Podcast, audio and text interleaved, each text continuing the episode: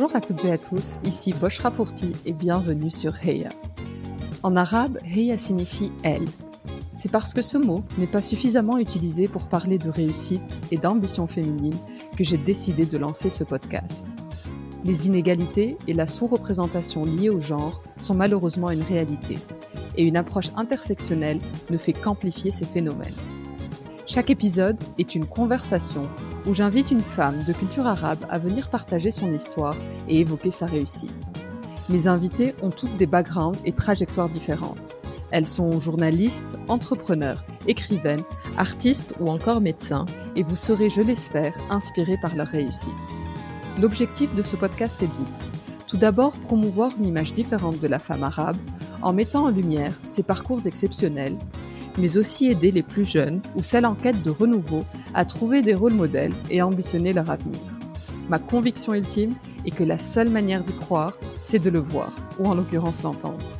Si ce podcast vous plaît, je vous invite à prendre quelques minutes pour le noter 5 étoiles sur iTunes ou Apple Podcast. C'est la meilleure manière de le soutenir. Sans plus attendre, je vous laisse découvrir notre invité du jour. Cette semaine, je suis ravie de partager ma conversation avec la passionnante Adia de Charrière. Adia est chirurgien dentiste et écrivaine, un parcours plutôt atypique. J'ai découvert Adia via ses romans, Grande Section et Arabe, qui m'ont particulièrement touchée. Suite à ces lectures, et lorsque l'idée de podcast commençait à faire son chemin, Adia était dans mon top 10 de personnes que je souhaitais absolument inviter. Au-delà de la beauté de ses textes, c'est son parcours personnel et professionnel multiple qui m'ont interpellé, un profil qui ne ressemble à aucun autre. Dans cet épisode, Adia nous raconte les événements marquants de son enfance, une parenthèse de vie entre la Syrie, les États-Unis et la France, mais également la perte de son papa à l'âge de 6 ans. Elle nous raconte comment, à la dernière minute, elle décide de faire des études dentaires et comment elle découvre, quelques années plus tard, que cette décision n'était pas aussi anodine qu'elle le pensait. Nous avons également parlé de la gestion de nos émotions pendant cette crise sanitaire, de la transmission générationnelle et comment la maternité a été l'événement fondateur de l'acceptation de ces multiplicités culturelles. Notre échange m'a passionné. À plusieurs moments, j'ai ressenti des frissons en l'écoutant parler. J'espère que vous aurez autant de plaisir à écouter notre entrevue que j'en ai eu lors de l'enregistrement. Très belle écoute. Hedia, bonjour. Bonjour Boshra. Merci beaucoup d'avoir accepté mon invitation. Je suis extrêmement contente de t'accueillir sur le podcast Heya. Bah, je suis contente d'être euh, sur ce podcast avec toi. Merci de m'avoir invité. Pour débuter, Hedia, est-ce que tu pourrais nous parler un peu de tes origines, de ton éducation, nous retracer un peu ton enfance? Alors moi, je suis d'origine syrienne par mes deux parents. Euh, je suis née euh, au Koweït, parce qu'en fait mes parents vivaient euh, à Beyrouth quand ma mère était enceinte de moi au tout début. Et puis ils ont fui la guerre du Liban et, et ils ont atterri au Koweït. Donc je suis née, je suis une Syrienne qui est née au Koweït, qui n'a jamais eu de passeport syrien, parce qu'on avait un passeport jordanien ça fait partie des, des, grands mystères qui, ont, qui accompagnent les, les, les, souvenirs de mon enfance. et j'ai eu une éducation qui a en fait suivi finalement les, les, différents événements de ma petite enfance et de mon enfance, puisque mon éducation et l'éducation que mes parents m'ont apportée a été très modifiée selon les événements. Donc, ayant perdu mon père à 6 ans, je dirais que de 0 à 6 ans, j'ai sans doute eu, mais encore une fois, ce sont des souvenirs d'une toute petite fille qui parle, mais une éducation plutôt orientale, classique, ouverte, puisque je vivais entre le sud de la France et Damas. Et à Damas, j'allais à l'école française. Et je n'ai pas eu d'éducation religieuse. Et quand mon père est mort, euh, lorsque j'avais 5 ans et demi, enfin je venais d'avoir 6 ans, j'habitais aux États-Unis. Et, euh, et, ensuite, je suis arrivée en France avec mes frères et sœurs et ma maman qui était, euh, qui était veuve. et à partir de là, l'éducation a forcément changé puisque je n'avais déjà plus qu'un parent et un parent qui n'était pas dans un état génial. Bien sûr, et un nouveau pays en plus. Et un nouveau pays, mais comme j'habitais déjà un petit peu en France et que j'étais à l'école française à Damas, je ne me suis pas sentie arriver dans un nouveau pays. En revanche, J'habitais à Cannes et arrivé à Paris, en fait, je me rappelle, j'étais terrorisée par l'idée que, un, il pleuve tout le temps et que, deux, je ne puisse pas aller à la mer. C'était mes deux images. J'ai mes images de Paris, c'était des gens en gris avec des parapluies et de la pluie. Donc la France ne m'inquiétait pas Paris m'inquiétait un petit peu. Oui, j'imagine. Cannes versus Paris. Euh. Bah, à 6 ans, il n'y a pas photo. À 6 ans, non, c'est clair. Même au-delà de 6 ans, je dirais. Et comment, comment la Heidi enfant imaginait sa vie d'adulte? Est-ce que tu as des souvenirs un peu de toi euh, te projetant adulte? En fait, j'étais une enfant assez dure. Enfin, je, me rappelle, après la mort de mon père, être devenue une enfant assez dure et assez, euh, assez certaine de ce qu'elle voulait. Et, et j'avais à dealer avec le fait que ma mère avait sombré dans une dépression assez profonde et je me souviens que j'avais en tête l'idée que je ne serais jamais à l'image de ma mère. Ça peut paraître très cruel dit comme ça, mais en fait, euh, j'ai vraiment fait, euh, je suis vraiment partie dans l'antithèse de euh, l'inspiration maternelle parce que j'avais en face de moi une femme qui, du fait de sa propre éducation bien plus orientale que la mienne, n'avait pas fait d'études, avait eu quatre enfants et s'était retrouvée à 36 ans veuve sans aucun moyen de contrôle sur ce qui est en train de lui arriver. Et évidemment, la dépression euh, s'explique très bien par ces circonstances-là. Mais moi, petite enfant, je me disais jamais de la vie, euh, je n'accepterais de me retrouver dans une telle situation.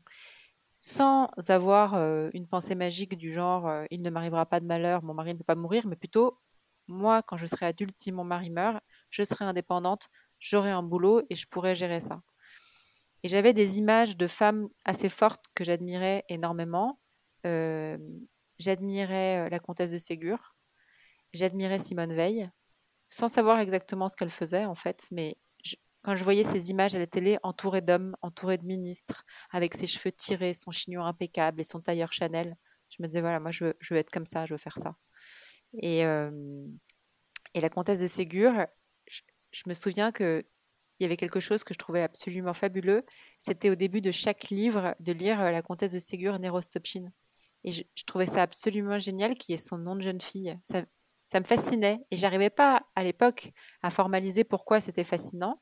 Et rétrospectivement, je me dis qu'effectivement, ça l'était, puisqu'elle vivait à une époque où elle n'avait pas le droit de publier, pas le droit de recevoir un salaire, enfin, en tout cas, recevoir de l'argent du fait de ses publications. Et elle s'est battue pour pouvoir non seulement avoir le droit, mais en plus avoir son nom de jeune fille qui apparaît. Et, euh, et ça, je pense que c'était des premiers élans d'idées de, femmes fortes que j'avais en tête euh, euh, et qui correspondaient un peu à la dureté que je pouvais avoir. Donc je me voyais comme ça, moi, indépendante et, et en tout cas pas susceptible de sombrer dans la dépression. C'était c'était un leitmotiv. Il y a un côté un peu féministe quand même. Enfin, je sais pas, je pense qu'à 5 ans, on le formalise pas forcément, mais quand on regarde un peu ces idoles, elles sont, c'est des femmes. Euh, enfin, il y a un côté féministe derrière. Carrément. Après, euh, je, pense que toutes les petites filles de notre génération ont été, euh, ont été, ont été portées par des images un petit peu féministes et par des, des féminismes un peu différents. Et en fait, moi, c'est marrant parce que comme j'aimerais lutter contre le côté que certains peuvent donner au féminisme, c'est-à-dire lui apporter un côté péjoratif, c'est quelque chose qui est insupportable, je trouve. Ben, souvent, j'ai eu tendance à dire, ben oui, non, c'était pas féministe, c'était juste normal. Mais en réalité, oui, tu as raison, c'était assez féministe. Ça l'était d'autant plus qu'on est en 1985 et que malgré tout, les choses ont évolué entre 1985 et 2021. Et, et les petites filles aujourd'hui qui auraient ce genre d'idole, je pense qu'on se dirait même pas c'est féministe. Tu vois, par exemple, je pense à ces bouquins Histoire du soir pour filles rebelles, où, quand, quand, je lis ça à ma fille, ou quand je lisais ça quand elle était un peu plus petite, quand on regarde ensemble ces portraits de femmes, j'ai pas l'impression de faire un acte militant. Et j'ai pas l'impression d'être dans quelque chose qui aille au-delà de ce que la société lui permet aujourd'hui. ce qui signifie sans doute effectivement qu'à l'époque, ça avait quelque chose de féministe. Mais je ne me le suis jamais formalisé comme ça. Et, et même aujourd'hui, je, me dis que je pourrais le verbaliser ainsi, mais que finalement, c'était au-delà d'une euh, pensée féministe, c'était une volonté d'existence en tant que femme. C'est-à-dire que je, crois vraiment profondément au fait que dans notre culture que l'on partage toutes les deux, mais dans, je pense, à peu près l'intégralité des cultures qui sont représentées dans le monde aujourd'hui, la position de la femme est très diminuée par rapport à ce qu'elle est capable d'apporter dans son cercle familial, près un peu plus grand dans, sa, dans sa communauté, un peu plus grand dans son pays et un peu plus grand pour l'humanité. Et ça, je pense que oui, c'est globalement sous-évalué. Et, et si les petites filles peuvent avoir des icônes qui sont des femmes qui ont lutté pour, des, pour des choses fondamentales dans leur pays et dans le monde, et qu'on a envie de se dire que c'est du féminisme, oui, c'est du féminisme. Mais en fait, moi, je te dis, j'ai presque envie de me dire, c'est c'est ce qui doit être, venir naturellement aux petites filles. Bien sûr. Et tu parlais d'indépendance. Est-ce que tu te projetais dans un métier en particulier, enfant ou peut-être plus tard? Oui, je me projetais dans plein de métiers en fait. Euh, alors, le tout premier métier, euh, quand j'étais en CP, je voulais devenir Coco Girl. Bon, j'ai vite compris qu'en fait, ça serait pas possible. Mais voilà, pour te dire vrai, le premier métier, c'était Coco Girl. En fait, j'adorais euh, j'adorais les Coco Girls. Et, en fait, mine de rien, je pense que la Coco Girl peut-être d'une certaine façon une icône féministe complètement assumée. Euh, euh, et, en fait, je sais plus, je, crois qu'une fois, une copine de ma sœur aînée, donc on a 9 ans d'écart, donc moi je devais avoir 16 6 ans, elle devait avoir 15 ans, m'a regardé consternée en me disant non mais en fait c'est pas possible, elles sont à moitié à poil, tu peux pas être coco girl. Et moi je comprenais pas ce qu'elle me disait, puis j'ai laissé tomber. Et en fait assez vite je voulais devenir avocate. Et ça, ça a duré des années, jusqu'au jour où mon frère m'a dit, mais tu sais, si tu es avocate, tu peux avoir besoin de défendre un criminel. Et si tu défends pas ce criminel qui te prend pour le défendre, ça veut dire que tu es une mauvaise avocate. Est-ce que tu te sens capable de défendre un criminel? Alors là, je me suis dit, bah non, en fait, c'est pas possible. Et, cette envie, je l'ai gardée, je crois, jusqu'en classe de cinquième. Après, j'ai eu plein d'envies différentes et sans savoir précisément, mais ça allait, ça venait. Je me, rappelle aussi d'une fois où j'avais émis l'idée de devenir vétérinaire. Et pareil, mon frère m'avait dit, mais pendant les études, quand tu es vétérinaire, en fait, il faut, pendant tes études et après pendant ton exercice, euh, s'il y a des vaches constipées, il faut rentrer tout l'avant-bras, en fait, euh, euh, dans l'arrière-train de la vache. Donc, est-ce que tu te sens capable de faire ça? Et là, je me suis dit, bah non, en fait, c'est pas possible non plus. Et c'est resté comme ça un peu. Non, mais ah de toute façon, il y avait toujours une bonne raison de ne pas exercer le métier auquel je pensais. Et, euh, bah, tu me diras, de passer de coco girl à vétérinaire euh, sur la constipation de la vache, il y avait un peu grand écart, mais toujours est-il que j'avais pas d'idée de métier particulier en tête et je suis arrivée au lycée sans idée particulière. Et, euh, et je, je m'apprêtais à faire, à faire j'allais dire n'importe quoi, à faire une prépa HEC. Et deux semaines avant le bac, j'ai annoncé à tout le monde que j'allais devenir chirurgien dentiste. C'était comme ça. En parlant de ça, tu as parlé euh, récemment, donc tu es et dentiste et écrivain, ce qui est euh, ce qui est très rare. Enfin, moi, j'en connais pas d'autres, pour être honnête. Et dans une interview à Chick Magazine, tu as dit en écrivant, j'ai découvert pourquoi j'étais devenu chirurgien dentiste. Et tu le racontes euh, dans grande section. Est-ce que tu pourrais le partager avec nous, Adia? Oui, bien sûr.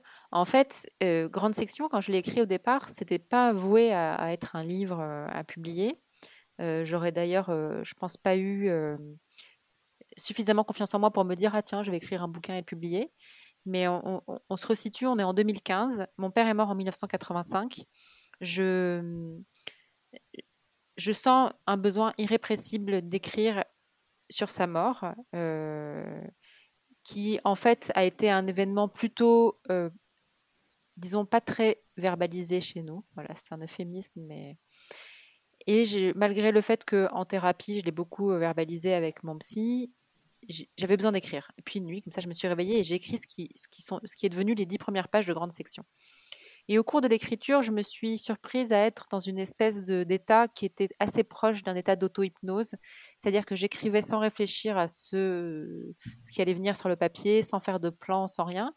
Et je découvrais les choses en me relisant. Et au cours de l'écriture, j'avais des zones d'ombre parce qu'on est parti vivre à Los Angeles pendant que mon père était malade. Et je ne comprenais pas bien pourquoi. Et puis un, jour, je décide d'aller sur Facebook discuter sur Messenger avec l'ex-mari de ma tante, mon oncle, chez qui on vivait à l'époque. On vivait dans leur maison. Donc je n'ai pas parlé depuis 1985 mmh. pour lui demander pourquoi on était aux États-Unis, parce qu'en fait, on était entre Damas et Cannes, donc il n'y avait aucune raison valable qu'on aille à Los Angeles, à l'autre bout du monde. Et il m'explique que avec mon père, ils avaient un, projet de business aux États-Unis qui s'avait commencé à monter avant d'être de découvrir, enfin, qu'il découvre qu'il était malade, parce qu'il avait un cancer du poumon. Et, euh, et je lui dis, j'étais en train de taper sur Messenger, donc je lisais comme ça en direct, et je lui dis quoi comme, euh, comme business? Et il me dit, on voulait monter une chaîne de cliniques de dentisterie en Californie. et alors là, franchement, j'étais abasourdie. Et ce qui est très drôle, c'est que quand je suis allée voir mon psy pour la première fois, donc là, on remonte, euh, j'ai 19 ans, je viens d'avoir ma première année de médecine, je passe une heure à, parler avec lui et il me dit au bout de la séance, bon, écoutez, c'est bien simple, hein. vous avez eu votre première année de médecine, vous avez choisi dentaire, c'est pas du tout votre profil psy, vous ferez autre chose, vous mmh. verrez. Et il y a sans doute une bonne raison pour laquelle vous faites ça. Waouh.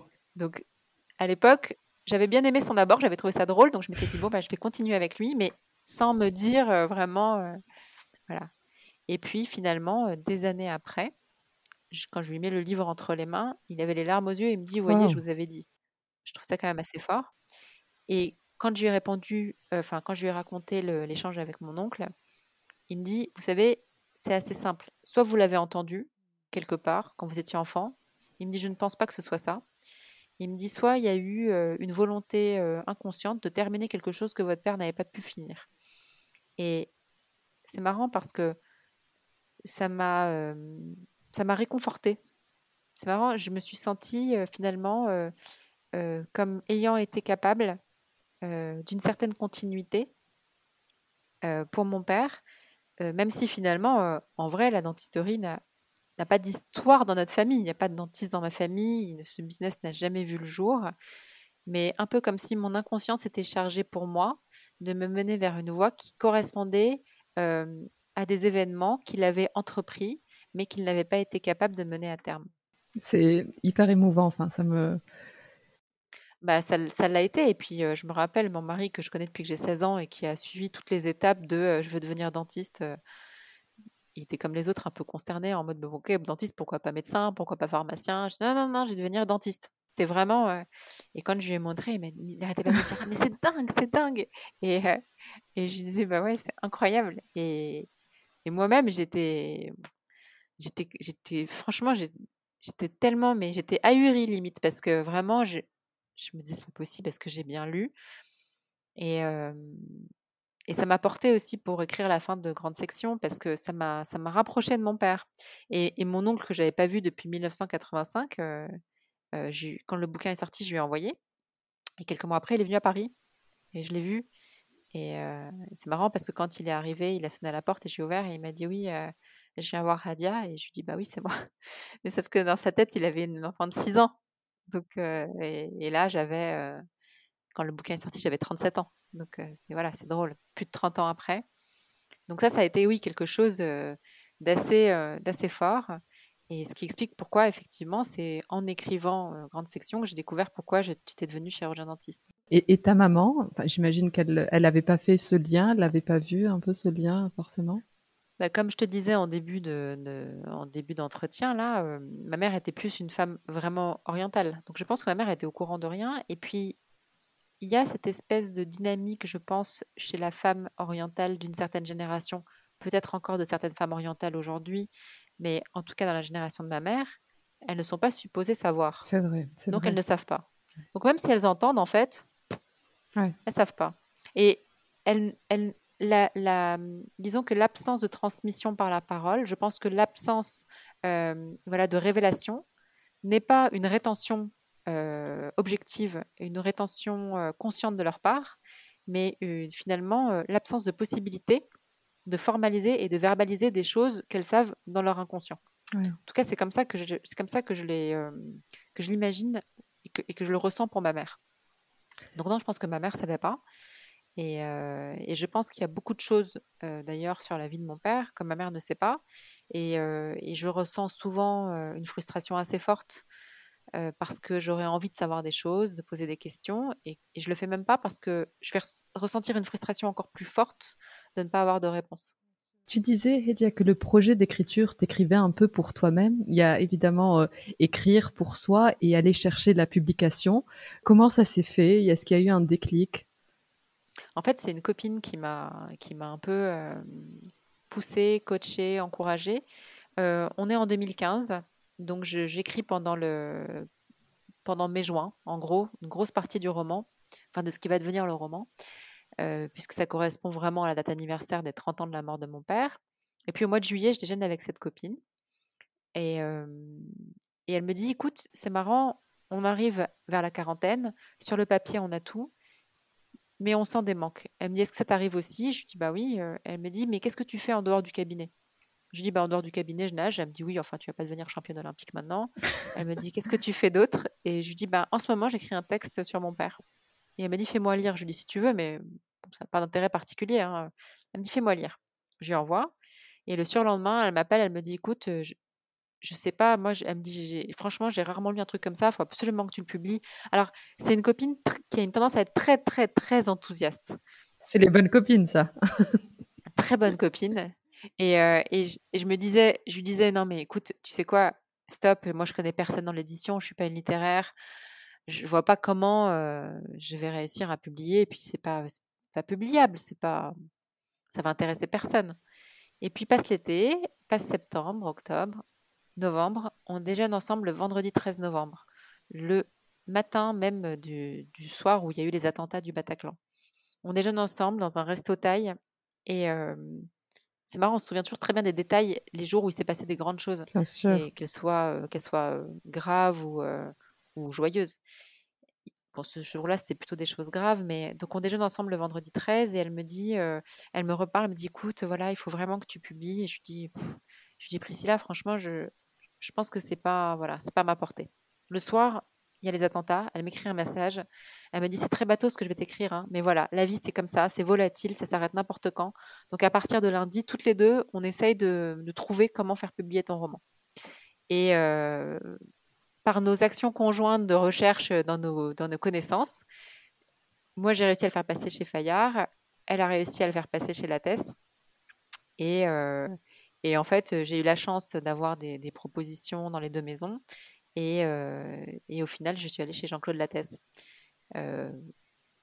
parce que j'ai eu un très très très bon feeling avec. J'avais aussi eu un bon feeling avec l'équipe de Fayard, mais il y a eu quelque chose de voilà de plus viscéral chez Lattès. Et, et j'ai signé chez Lattès. Et ça s'est fait assez facilement en fait. Et, et c'est vrai que le, jour où le livre est sorti, où il a été publié, donc j'avais une attachée de presse qui est depuis est devenue une très bonne amie, mais on se connaissait pas très bien. Et je lui dis, tu sais, je risque de pleurer en voyant le livre. je lui envoie un SMS avant et elle me dit, oui, bon, d'accord, tu vas verser quelques larmes. Mais en fait, quand je suis arrivée et j'ai vu le bouquin, je pleurais, mais oh, à chaudes larmes. Et là, c'est marrant parce que dans ma tête, je me disais la voilà, la voilà la femme orientale. Et je pleurais, et j'étais heureuse et machin. Et c'était complètement too much. Et elle me regardait sans bouger. Elle me dit ah oui effectivement tu m'as dit que tu allais pleurer mais je pensais pas que ça allait être à ce point. Mais j'étais tellement mais j'étais transcendée. Et, euh, et c'était c'était magique. Et en fait euh, après j'ai noué des, des, des, liens très forts avec euh, Anne-Sophie Stefanini qui est qui est mon éditrice euh, et, qui me porte pour, euh, voilà, pour continuer à écrire. Et ce qui est marrant, c'est qu'après Grande Section, j'ai écrit un autre roman sur lequel j'avais pas beaucoup de retours de la part de mon éditrice. Bon, maintenant, avec le temps, je sais que les silences signifient euh, en général vas-y, passe à autre chose. Et alors que j'étais plutôt vers la fin de l'écriture de ce roman-là, je commence à écrire ce qui est les premières pages d'arabe. Donc le tout début, tout début du roman. Et en fait, parce qu'un jour, j'ouvre mon, mon ordi, j'écris arabe. Et je commence à écrire. Et je lui envoie les 15 pages et elle me dit Excuse-moi, mais ceci est ton deuxième roman. Et je dis Bah non. Euh, Oublie l'autre. Il y, en a un qui est fini. Elle me dit Crois-moi, voilà, ça c'est ton deuxième roman. Donc tu le finis. Et, euh, je, l'ai écrit euh, relativement vite. Et, et, ça a été effectivement mon deuxième roman et j'ai été hyper heureuse que ce soit mon deuxième roman. C'est une histoire magnifique. Je vais juste revenir, Hedia, si ça t'embête pas, sur ce que tu viens de dire un peu l'événement du, du Bataclan et comment un choc, un événement qui secoue un peu notre routine et notre train-train en quelque sorte, peut nous aider à nous surpasser, nous réinventer, nous poser des questions. Et je pense que la crise sanitaire, la Covid et tout ce qu'on vit a un peu cet effet sur les gens. Je voulais savoir quel serait le conseil que tu donnerais à quelqu'un qui en ce moment euh, euh, a une idée un peu, un, projet atypique ou différent de ce qu'il fait, ce qui était ton cas euh, dentiste versus l'écriture. Quel serait ton conseil à, à, cette personne qui se tâte à se lancer, qui est pas sûre et qui se remet en question en disant bah non, c'est pas vraiment ce que j'ai fait, euh, ça n'a pas de sens Moi, je vais te dire exactement ce qui me, ce qui me conduit et ce qui me permet de finalement de tenter des choses. La première chose, c'est que de la même façon que j'ai été confrontée assez tôt à la mort avec le décès de mon père, euh, je pense que voilà, le collectif a été confronté à la mort avec le Bataclan et le collectif est confronté à la maladie et à la mort avec euh, cet épisode du Covid-19. Oui, je sais, l'Académie veut qu'on dise la Covid, mais moi Je déteste, je suis comme toi, je déteste la Covid, ça colle pas. J'ai l'impression d'avoir. Oui, ça colle pas. J'ai l'impression que c'est ma mère qui dit, tu vois, quand elle se gourre, quand elle connaît pas bien les genres, la Covid. J'ai l'impression que c'est ma mère qui parle. Donc, je me dis que les académiciens ont voulu donner un petit côté exotique. Et, et, je pense que quand on est, on est confronté à la mort et que du coup sont recrutés dans nos inconscients nos pulsions de mort, donc ce qui nous amène vers la mort, la meilleure façon de survivre, c'est au contraire d'aller chercher dans ces pulsions de vie. C'est pas toujours facile, ça, ça, demande une certaine résilience, ça demande d'accepter aussi d'investir un autre objet que celui qu'on nous impose. Quand on est un enfant et qu'on perd son père, on devient tout de suite en fait l'orpheline d'un parent. Et c'est là-dedans, finalement, que la, société et que l'entourage nous voient. Moi, à chaque fois que j'annonçais, quand j'étais petite, toute petite, que mon père était mort, les maîtresses me regardaient euh, avec effroi, ce que je peux tout à fait comprendre, parce que quand aujourd'hui je vois des enfants de 6 ans dans mon cabinet, je me dis que c'est quand même vraiment très, très, très petit.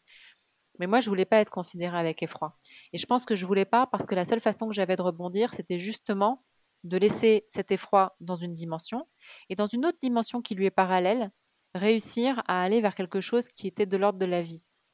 Quand il y a les événements du Bataclan, je pense que alors qu'on est tous, on, devient de nouveau tous euh, euh, complètement conscients du fait que la vie est complètement volatile et qu'il y a une totale euh, injustice dans l'arrivée de la mort comme ça, ça peut arriver n'importe quand à n'importe qui et sans raison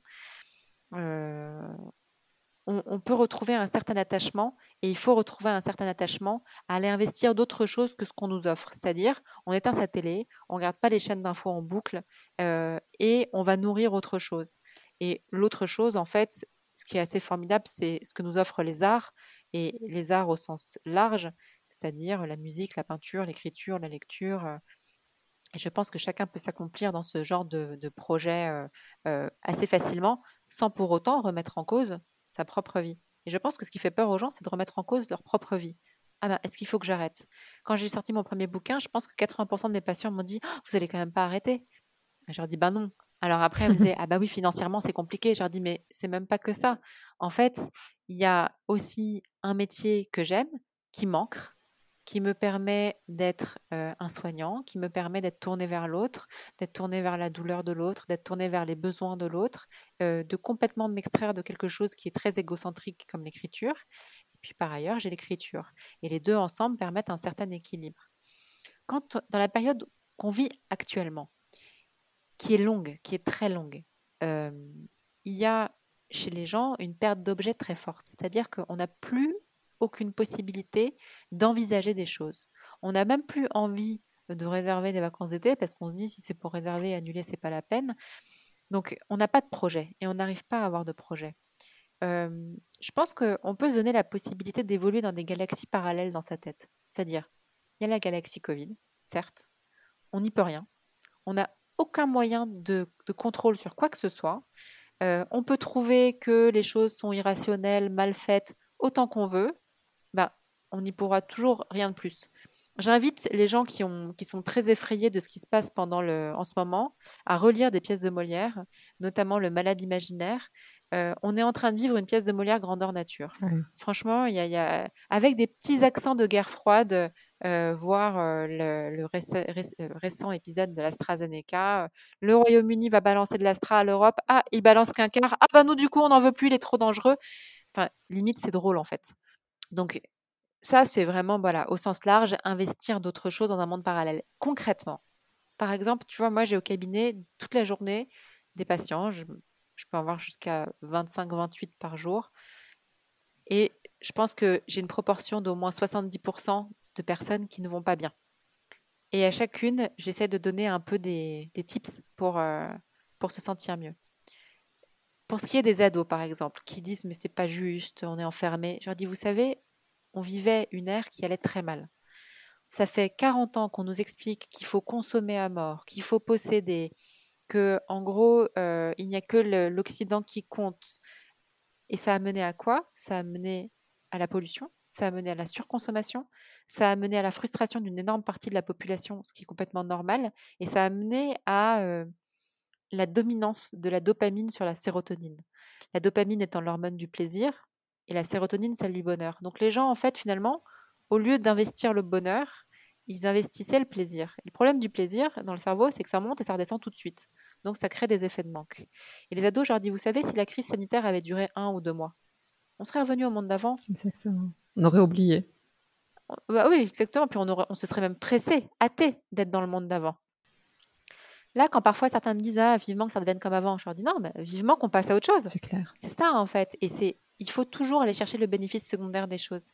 Et chercher le bénéfice secondaire, c'est être capable de se dire bon, c'est long, c'est extrêmement pénible, mais ça va peut-être permettre justement de ne pas reprendre d'anciens réflexes parce que, étant donné la longueur de la crise, je pense qu'on est désaccoutumé d'un certain nombre de choses et que ça agit un peu comme une cure de désintoxication de l'ancien monde. Je ne crois pas forcément que l'intégralité des êtres humains vont s'améliorer parce que ça serait complètement en fait, euh, euh, euh, ça serait, ça serait, on me dirait, bon voilà, vous vivez vraiment dans le monde des bisounours, ça serait complètement utopique. En revanche, je pense que les gens seront contraints à faire différemment. Donc une fois qu'on est contraint à faire différemment, ben, on fait différemment. Et je pense que les gens auront plus de conscience écologique. Je pense que les gens auront moins la nécessité de se déplacer à l'autre bout du monde pour un rien, pour des, que les boîtes organisent des Christmas parties à Hong Kong parce que je sais pas quoi. Voilà. Ça, je pense qu'on va réussir à passer à autre chose. Donc, je crois que pendant les crises, le fait d'être confronté à la mort et à la maladie, ça réveille en nous à la fois des angoisses, mais aussi la possibilité de surinvestir les pulsions de vie. Et c'est pour ça que je pense qu'on est capable de faire d'opérer des, changements et d'avoir euh, des, disons, des nouveaux projets et des projets qu'on n'aurait même pas été capable d'imaginer avant ou qui nous auraient fait rougir en fait. Et, euh, et, je suis assez convaincue du fait que effectivement, euh, énormément de gens qui se trouvent dans des positions compliquées moralement maintenant euh, peuvent complètement, psychiquement, se permettre d'aller rêver à autre chose, d'avoir un certain, une certaine forme d'évasion. Ce qui est compliqué, évidemment, c'est qu'il y a les gens qui sont impactés, euh, comme nous, la plupart des gens, disons de façon uniquement psychique. Puis tu as les gens qui sont impactés euh, dans le réel, euh, dans le dur. Bien sûr. J'ai des patients restaurateurs, hôteliers, des patients qui ont ouvert des petits bars il y a 2-3 ans, avec des travaux il y a un an. Donc, ils arrivent, ils sont pas bien, ils pleurent. Ah bah oui, mais comme j'ai fait plein, plein d'emprunts l'année dernière, j'ai même pas le droit au PGE, j'en peux plus, je sais plus quoi faire. Et eux, en fait, c'est vrai que on peut pas sortir un discours un peu utopique et tout, parce que ça, ça donnerait presque l'impression qu'on ignore leur détresse. En revanche, je pense qu'on peut les aider en leur disant, enfin moi c'est ce que je fais, je dis de toute façon, c'est pareil pour tout le monde et on n'a aucun contrôle sur rien. Donc étant donné que c'est pareil pour tout le monde, il faut essayer au mieux de surinvestir euh, des projets, des nouvelles choses. Euh, euh, je te donne un exemple très concret. Il y a une étude allemande qui est parue récemment qui montre qu'un régime alimentaire sans gluten favorise la prévention face au Covid et face au Covid fort. Ils ont, c'est une étude assez intéressante. Les Allemands se sont intéressés à la première constatation des Français qui était que les fumeurs, les gros fumeurs avaient des Covid moins forts. Ça s'expliquait assez facilement parce que quand tu fumes beaucoup, il y a une sclérose des petits vaisseaux donc des toutes petites veines, des tout petits vaisseaux. Donc sclérosés, ça veut dire qu'ils sont tout petits, et donc le sang circule moins dans ces extrémités, et du coup, on a aussi moins d'inflammation. Et on sait que le problème principal du Covid, c'est le pic d'inflammation. Et ils ont cherché, en fonction du planisphère, de la radicalité du Covid selon les endroits, par exemple entre l'Asie et le continent américain, qu'est-ce qui pouvait changer l'inflammation dans ces pays-là et auprès des populations. Et la, la conclusion de leur étude, c'est que un régime sans gluten, notamment dans les pays asiatiques où la céréale principale est le riz, favorise cette prévention. Quand tu regardes le continent européen, à plus courte échelle, tu vois que l'Italie, qui est un pays où il y a beaucoup de gluten, a aussi beaucoup flambé. Euh, ça, c'est des choses qui sont intéressantes. Et par exemple, j'avais un, patient euh, qui me parlait euh, de son restaurant. Et je lui, disais, je lui parlais de cette étude. Et je lui disais, ben, allez, pourquoi pas s'imaginer une autre façon de cuisiner après le Covid? Pourquoi pas imaginer d'autres recettes? Pourquoi pas imaginer de la bonne bouffe? Mais avec la possibilité de se dire, on a eu une alerte sanitaire très forte, euh, critique, qui remet en cause une certaine forme de nutrition de type western food. Est-ce que je pourrais pas garder euh, voilà mon, restaurant et profiter de cette crise pour me dire allez je, peux en sortir autre chose et je peux améliorer euh, mon offre pour mes clients et pour moi-même en allant vers un nouvel horizon? Tu vois, c'est un peu ça. Je n'ai pas prétention de pouvoir, à pouvoir donner des conseils extraordinaires, mais en tout cas, voilà, essayer de permettre à mes patients de faire appel à leur pulsion de vie, de faire appel à la recherche d'un autre objet, plutôt que de rester axé vraiment sur ce qu'on leur impose. Parce que c'est un truc qu'on nous impose. Tu ouvres le moindre média, on ne parle Il n'y a que, ça. Dans les cours d'école, les enfants ne parlent que ça. Dire, moi, ça m'a tellement sidéré. Hier, on était en train de dîner et, et je peux en parler avec mon mari, ouais, quand est-ce que parle Macron? Et notre fille nous dit, bah, Macron parle demain soir. Et on lui dit, ah, sais? Bah, En fait, ils en parlent à l'école. Et, euh, et, je me dis, euh, il faut absolument faire en sorte que cette crise ne vampirise pas euh, nos psychés. Voilà, ça a vampirisé tout le reste. Ben, on a quand même la possibilité encore d'imaginer des choses, d'imaginer l'avenir, d'avoir des projets. Et ben, si c'est des projets sur le très long terme, tant pis, c'est des projets quand même. Le long terme arrivera, le futur arrivera. Et d'ailleurs, je, suis assez convaincue que la sortie de crise n'est pas du long terme, mais du court moyen terme. Et je vais revenir un peu à, l'intro et à ta présentation des origines. Et il y a un passage en particulier au début de ton livre Grande Section qui m'a interpellée. Je vais le lire si ça t'embête pas et j'aimerais bien euh, comparer. Je ne peux pas dire que je suis française car c'est incomplet, ni je suis syrienne car c'est faux. Alors j'ai ma phrase toute faite que je prononce d'une profonde inspiration. Je suis française d'origine syrienne, mais je suis arrivée en France à l'âge de deux semaines, donc c'est comme si j'étais française en fait. Et j'ai trouvé ce passage euh, hyper intéressant parce que c'est c'est un peu l'identification et comment euh, assumer ou pas euh, son identité, sa double culture. On a commencé ce podcast avec toi qui t'es présenté complètement avec toutes tes origines et j'aimerais savoir qu'est-ce qui a changé et qu'est-ce qui a fait qu'aujourd'hui tu t'assumes complètement et que tu présentes tes origines comme faisant partie entière de, ton identité? Alors moi, très clairement, l'événement fondateur de euh, ma nouvelle, euh, disons, façon de m'accepter et de me concevoir, c'est la naissance de ma fille. Et ça, vraiment, c'est, ça a été binaire. C'est-à-dire que, effectivement, quand j'étais enfant, encore une fois, on revient en 1985, quand j'arrive au CP définitivement en France, je n'arrive pas à savoir en fait. Je n'arrive pas à savoir. Alors j'ai même l'impression qu'on me demande de choisir entre les deux. Je ne parle pas l'arabe, je le comprends très bien, mais je ne le parle pas. J'arrive pas à répondre, je réponds en français. quand à mes copains je dis que je suis arabe, alors la Syrie, ils connaissent pas du tout. à l'époque, la Syrie, personne connaissait. Donc, ils me disaient, mais t'es marocaine? Je disais non. Ils me disaient, mais t'es tunisienne? Je disais non. T'es algérienne? Non, bah, t'es pas arabe. Je disais, bah si, en fait. Mais donc j'ai fini par moi-même en fait me dire bah, effectivement ils ont peut-être raison, peut-être que je suis pas arabe. et puis je, n'arrivais pas à dealer avec avec cette multiplicité de cultures. C'était compliqué. Et jusqu'à un certain point où, en étant ado, voire adulte jeune, j'ai eu des moments de friction avec moi-même où je ne savais pas comment faire, comment gérer. Par exemple, quand j'ai été diplômée de mon, mon, diplôme de chirurgien dentiste, dans la très grande majorité des cas, tu es diplômé avant de te marier, donc tu as juste ton nom de jeune fille. Donc les, les, femmes médecins ont tendance à exercer avec leur nom de jeune fille. Moi, je, me suis mariée une semaine avant de soutenir ma thèse.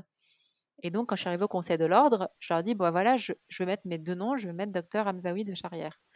Et, la nana me regarde, elle me dit, vous savez, c'est un conseil, hein, mais vous devriez mettre que de Charrière. Puis sur le coup, j'ai trouvé ça franchement assez violent.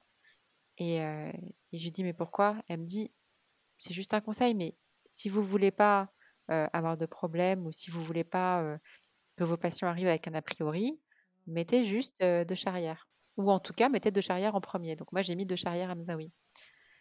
Et si ça avait été aujourd'hui, je je l'aurais pas du tout écouté. J'aurais mis Mzaoui direct. Mais à l'époque, je me suis, me suis sentie très déstabilisée. Je me suis dit, elle a sans doute raison. Ce qui m'a amusé très très vite au début de mon exercice, c'est que comme les gens voyaient sur mes ordonnances de Charrière Hamzaoui, ils me disaient mais votre mari est de quelle origine? Les doux. Et je leur disais bah, Mon mari est français. C'est ah bon, mais, c'est quoi le Hamzaoui? Je dis bah, C'est moi en fait, c'est c'est mes parents, c'est moi. Elle me dit Vous êtes de quelle origine? Et je disais bah, Je suis d'origine syrienne. Ah bon? Et ça, et ça surprenait les gens. Comme si, mais en, gros, mais comment vous êtes arrivé là? Et, et donc finalement, voilà, ça, ça a été transformé en truc plutôt drôle. Mais, mais je, n'arrivais pas à assumer. Ou en tout cas, c'était pas conscient, tu vois. Je, c'était pas en mode je, je, suis syrienne et je veux pas le dire. C'était exactement de la même façon que je disais tout à l'heure que, par exemple, ma mère et les femmes orientales peuvent savoir des choses et ne pas les dire, pas par rétention, mais parce que c'est impossible pour elles de les verbaliser, bah de la, exactement sur le même schéma, je me sentais moi-même, enfin j'étais moi-même incapable d'être une femme arabe et une femme française à la fois. Quand ma fille est née, euh, j'étais enceinte en 2009, elle est née toute fin 2009, j'avais qu'une envie, c'était euh, aller en Syrie avec elle. Euh, et, je disais à mon mari, je disais, on ira lui montrer Damas et tout. Puis moi, moi je connaissais pas Damas. Enfin, la dernière fois que j'ai mis les pieds, c'était en 1985. Et puis, il y a eu la guerre. Et je me suis sentie extrêmement frustrée. Mais pendant ma grossesse, même au départ, j'avais des prénoms français en tête. Puis un jour, je me réveille et je dis à mon mari, en fait, c'est impossible, c'est impossible. J'étais en train de bugger, je ne peux pas donner un prénom français à ma fille. Il me disait oui, à notre fille. Oui, oui, à notre fille, c'est impossible. Je ne peux pas donner un prénom français à notre fille. Il me dit, il n'y a aucun problème. Il me dit, fais-moi une liste des prénoms qui te plairaient et puis on, puis on choisit. Et puis, euh, et en fait, euh, c'est marrant parce que mon mari, lui, il a un tropisme très fort pour l'Orient et, je crois que ça le rend très heureux que Lina ait un prénom oriental. Et, euh, et à partir du moment où Lina est née, je l'ai considérée, elle, comme étant une fille française et arabe. Et à partir de ce moment-là, j'étais forcément moi, une femme française et arabe. Et elle était ni moitié-moitié, ni euh, une partie, elle était entièrement une femme française et une femme arabe. Et en fait, je, ce qui est assez cool, c'est que elle, pour le coup, elle l'a toujours euh, non seulement bien vécu, mais en plus un peu mis en avant quand elle était à la maternelle. Ah ouais, puis alors ma fille, c'est une petite enfant, en plus toute petite, c'était encore plus le cas, très blonde quand elle était toute petite, avec des grands yeux bleus. Et euh, dans les anniversaires, quand ils chantaient Joyeux anniversaire, donc les mômes chantaient en français, en anglais, en espagnol. Puis elle disait, moi je peux chanter en arabe, et elle chantait en arabe. Tout le monde la regardait complètement étonnée. Ou je me rappelle une fois dans un resto libanais, elle rentre et elle demande un sachet de pain arabe. Et euh, le monsieur lui dit, non, du pain libanais. Elle dit, non, non, du pain arabe, rebez arabi. Waouh Et c'était hyper mignon. Moi, j'ai trouvé ça vraiment, génial. Trop génial. Et en fait, là, elle, elle est en sixième. Et euh, on a choisi un collège euh, euh, qui est franchement un collège extraordinaire à Paris, un collège privé catholique qui enseigne l'arabe littéraire. Waouh Et donc, elle apprend l'arabe littéraire. Et ça, c'est génial. C'est vraiment génial. Et, donc, elle apprend à lire, à écrire. et, moi, j'essaye d'apprendre avec elle c'est-à-dire que ça me permet, ça m'a permis de transmettre quelque chose que j'étais incapable de transmettre moi-même. Mais en choisissant l'établissement et en lui permettant d'avoir ces cours-là, je, réparais un peu ma non-transmission. C'est hyper intéressant ce que tu viens de dire. C'était un peu ma prochaine question parce que quand je lisais les critiques sur arabe, il y a beaucoup de gens qui se demandaient si Maya, qui est euh, qui est l'héroïne du livre, ce n'était pas toi. Et quand je l'ai lu, moi je me suis plus demandé est-ce que Maya c'est pas plus Lina ta fille que toi? Et euh, elle qui reprend un peu le, flambeau et de la langue arabe et je connaissais pas du tout cette histoire. Est-ce que enfin comment tu le évidemment c'est une fiction mais est-ce que est-ce que ça te parle? Bah, tu as complètement raison. Hein. Euh, Maya, c'est clairement pas moi. Déjà, euh, elle est, elle est, Maya, elle a quelque chose d'assez. Euh, quand je l'écrivais, je la trouvais vraiment super à écrire parce que elle était toute en, en émerveillement, sans stress. parce que quand même, tu es française, tu te réveilles, tu parles parfaitement l'arabe. Tu peux avoir des raisons de te poser des questions ou de dire mais qu'est-ce qui m'arrive? Et elle, non, elle, elle se perd dans Paris et puis elle, elle va à la rencontre de gens et de lieux qui ont un rapport avec l'Orient et elle se sert de son arabité. Et elle trouve ça assez extraordinaire. Et, clairement, moi, j'aurais été très angoissée, je pense, de me réveiller et parler une autre langue. Et, oui, il y a quelque chose qui est assez proche, je pense, de Lina, ou en tout cas qui est assez proche. Je pense que Maya, c'est le lien entre Lina et moi. C'est-à-dire que moi, je comprends très bien l'arabe et je ne le parle pas. Maya, à, travers mon écriture, finalement a pris ma place, puisqu'elle s'est mise à parler l'arabe. La voix arabe lui est venue. Et c'est comme si elle le transmettait à Lina. D'ailleurs, ce livre, je l'ai dédicacé à ma fille. Et je pense que finalement, c'est Maya, c'est le lien entre ce que j'aurais aimé et ce que j'aimerais transmettre à ma fille et ce dont elle héritera de moi au mieux, j'espère. C'est super. Et je trouve cette question un peu de la transmission, comme tu disais, je pense que la maternité nous remet face à qu'est-ce qu'on veut transmettre et qu'est-ce qu'on veut laisser et euh, des choses auxquelles on pense pas forcément avant. On est plus en pilote automatique et tu te poses pas des questions. Je pense que la maternité euh, fait un peu ce rappel. Carrément. Et puis, tu sais, il y a des trucs qui sont assez drôles parce que moi, je me souviens, j'avais, quand j'étais toute petite à Cannes en maternelle, j'avais une super copine que j'adorais qui s'appelle Virginie Petit. Et on s'est retrouvés euh, il y a quelques années. Enfin, elle, habite à Bordeaux, mais elle est montée à Paris et on s'est vus avec nos filles respectives. Et Virginie, elle, elle était, euh, son père euh, est français et sa mère est libanaise. Donc, elle a vraiment vécu avec les deux cultures. Et quand on s'est retrouvés, on était au jardin d'acclimatation et elle me regardait en fait me mouvoir avec Lina, elle me regardait l'embrasser, la câliner, lui parler. Et elle me dit, c'est marrant, t'es très orientale comme mère. Et franchement, ça m'a énormément surprise parce que je comprenais pas tout de suite, enfin, je voyais pas ce dont elle voulait parler. Et après, j'ai essayé d'analyser et je me suis dit que, en fait, au-delà du fait que oui, tu as raison, il y a des choses auxquelles on pense, qu'on a envie de transmettre et tout, je pense que, tu sais, la, la grossesse et la maternité, c'est quand même quelque chose de très animal, de très viscéral. Je pense que, en fait, reviennent à la surface des choses, des fondamentaux de nous-mêmes. Et, moi, dans les fondamentaux de moi-même, je pense que j'avais ce truc-là, de, effectivement, de beaucoup la prendre dans mes bras, de la masser, de l'embrasser sans cesse, l'avoir dans les bras tout le temps. Lina, je pense qu'elle a posé ses fesses dans une poussette peut-être trois fois dans sa vie. Elle était dans mes bras tout le temps, tout le temps, tout le temps, tout le temps. Tout le temps dans mes bras, tout le temps à l'embrasser.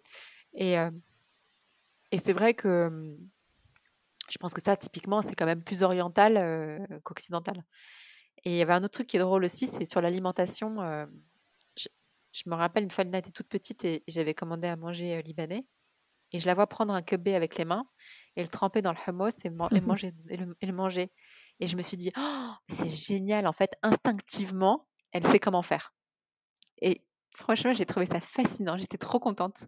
Et, euh, et c'est rigolo parce que tu vois, ça aussi, c'est des choses qui sont plutôt de l'ordre du, du non verbalisable ou non verbalisé. Tu vas pas dire à ton enfant attrape ton quebé avec la main et mets-le dans le hummus. C'est et, ça c'est ça c'est assez chouette. Et je pense que c'est euh, voilà la maternité elle réveille ça, elle réveille l'Orient qu'on veut transmettre et elle réveille aussi finalement tout ce qu'on a d'oriental en soi et, euh, et, qui, rejaillit euh, spontanément. Et il y a un autre truc qui est drôle, c'est j'ai une autre copine d'enfance que je vois pas très souvent, mais on, on, essaie de se voir assez fréquemment, et qui elle est d'origine libanaise. Et, et quand, quand j'écrivais arabe, le bouquin n'était pas du tout sorti. Une fois, on, déjeunait ensemble, puis elle me regarde, on, se connaît depuis qu'on a 5-6 ans. Hein. Elle me regarde, elle me fait c'est marrant. Elle me dit, je m'étais jamais rendu compte que tu étais typée. et, et c'est très drôle parce que je pense qu'il y a quelque chose qui, qui s'est qui s'est qui s'est épanoui dans mon, je sais pas, dans mon visage ou dans, je, ne sais pas quoi. Il y a quelque chose qui s'est, quelque chose d'oriental qui s'est épanoui à l'écriture d'arabe. Et du coup, ça m'a fait rire et je lui ai raconté à ce moment-là. Et, euh, j'ai pensé que ça, ça n'était pas qu'une coïncidence. Et est-ce que tu penses que tu as essayé de l'effacer? Enfin, physiquement, tu as les cheveux raides, enfin, t'es pas forcément dans, dans cet archétype, mais dans grande section, tu parles un peu de la rhinoplastie et du fait que tu l'aies fait et tu es ouverte sur ça. Et, et je me demandais s'il n'y avait pas un peu euh, un côté d'effacement de, de, ce côté, euh, ce nez oriental qui est un peu au milieu du visage, qui peut tout de suite assimiler à, euh, à cette culture? Si, et je pense qu'il y a deux choses en fait. C'est-à-dire que les cheveux raidis, lissés, le nez refait, tout ça, je pense que c'est à la fois effectivement une certaine façon finalement de gommer son arabité, mais aussi une certaine façon de gommer sa féminité arabe. Parce que je pense que le plus gros deal en fait chez une femme, chez une jeune fille arabe, c'est pas l'appartenance orientale, c'est l'épanouissement de sa féminité en tant que femme orientale. Et les cheveux, par exemple, on sait qu'en psychanalyse, ça représente le sexe féminin. Donc c'est quand même pas pour rien que c'est caché dans toutes les religions. Et que quand on est enfant, en fait, dès qu'on devient une jeune fille, enfin en tout cas moi chez moi c'était comme ça, j'avais pas le droit de me lâcher les cheveux. Donc on faisait une queue de cheval ou une tresse. Ou, et, et je pense que lisser les traits arabes, c'était une certaine façon aussi de lisser une certaine opulence féminine, tu vois, pour être plus acceptable. Et, et, je, et ça, je trouve que c'est quelque chose de très, très, très ambivalent dans le monde oriental. On envoie des signaux très contradictoires aux petites filles parce que on les défend d'une certaine féminité au titre que cela pourrait être une provocation, mais ça contraint du coup à hypersexualiser des enfants. Et, et ça, je trouve que c'est une des très grandes contradictions du monde oriental et de la façon dont on considère la femme en Orient. Et, et moi, j'ai été comme beaucoup de filles d'origine orientale, arabe, j'ai été réglée assez tôt. Et, je me souviens que quand j'ai eu mes règles, je ne savais pas ce que c'était. Tu vois, j'avais un petit 11 ans, je ne savais pas ce qui m'arrivait et je me suis fait engueuler. Et j'ai pas compris pourquoi. Et ça, c'était le premier truc. Alors déjà, je me suis dit, ok, super. Et, et ma mère m'a emmené voir le pédiatre et le pédiatre m'a expliqué que désormais, je pouvais être enceinte. Bon, j'avais 11 ans, donc si tu veux, je me suis dit, mais enfin, comment tu veux être à l'aise avec ta féminité quand tu as 11 ans, on t'explique ça C'est pas possible.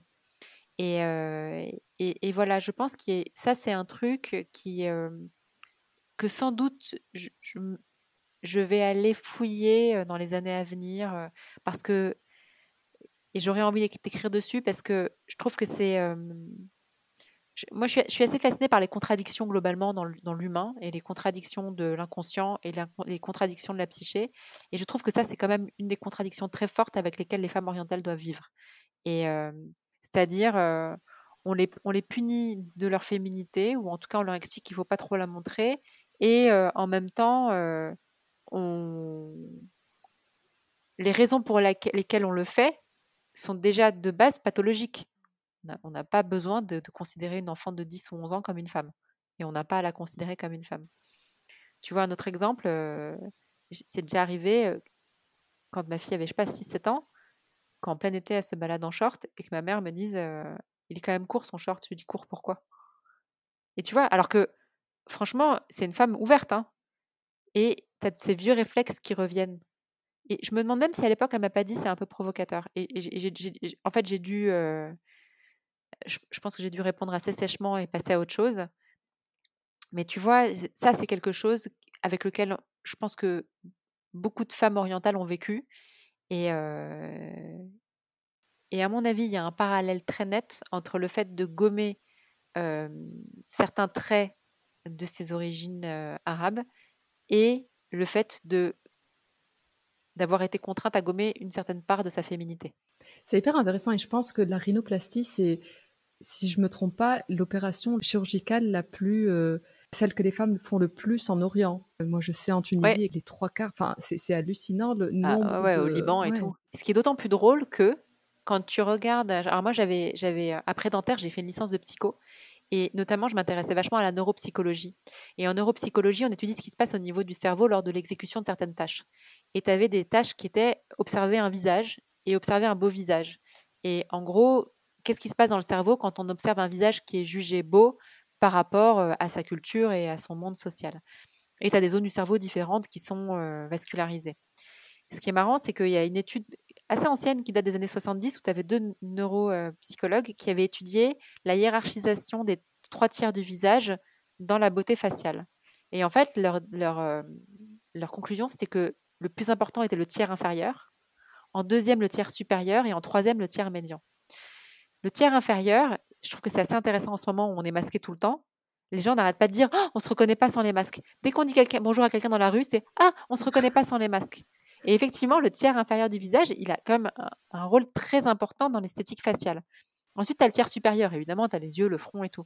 Et le tiers médian, finalement, il n'a pas beaucoup de rôle esthétique. Et je trouve que c'est intéressant parce que ça veut dire que l'opération de chirurgie esthétique qui est la plus menée dans le visage, alors qu'on pourrait avec beaucoup de facilité s'imaginer que ce sont des espèces d'envie. alors la médecine occidentale aime bien traiter les femmes d'hystériques, maintenant on dit histrioniques parce que c'est plus chic, mais espèces d'envie de femmes qui veulent devenir belles et tout. Finalement, quand on se rend compte que ça n'a pas d'impact vraiment sur la beauté faciale, on se dit que, ben, en fait, c'est autre chose. Et, et, je crois que Il y a, c'est, pour moi, c'est presque militant le, la rhinoplastie. Tu vois, quasiment au même titre que le débridement euh, des paupières, les, les blépharoplasties en Asie, euh, qui sont une façon finalement de se de s'émanciper de sa culture d'origine. Je pense que la rhinoplastie, c'est une certaine forme d'émancipation de sa culture d'origine. Revenant à Arabe, la première fois que je l'ai vu euh, en librairie ou je sais plus, c'était sur internet, la première chose que je me suis dit, c'est waouh, le livre s'appelle Arabe et elle s'appelle Adia. Mm. C'est très bizarre alors que je suis arabe. Est-ce que tu t'es posé longtemps la question du titre?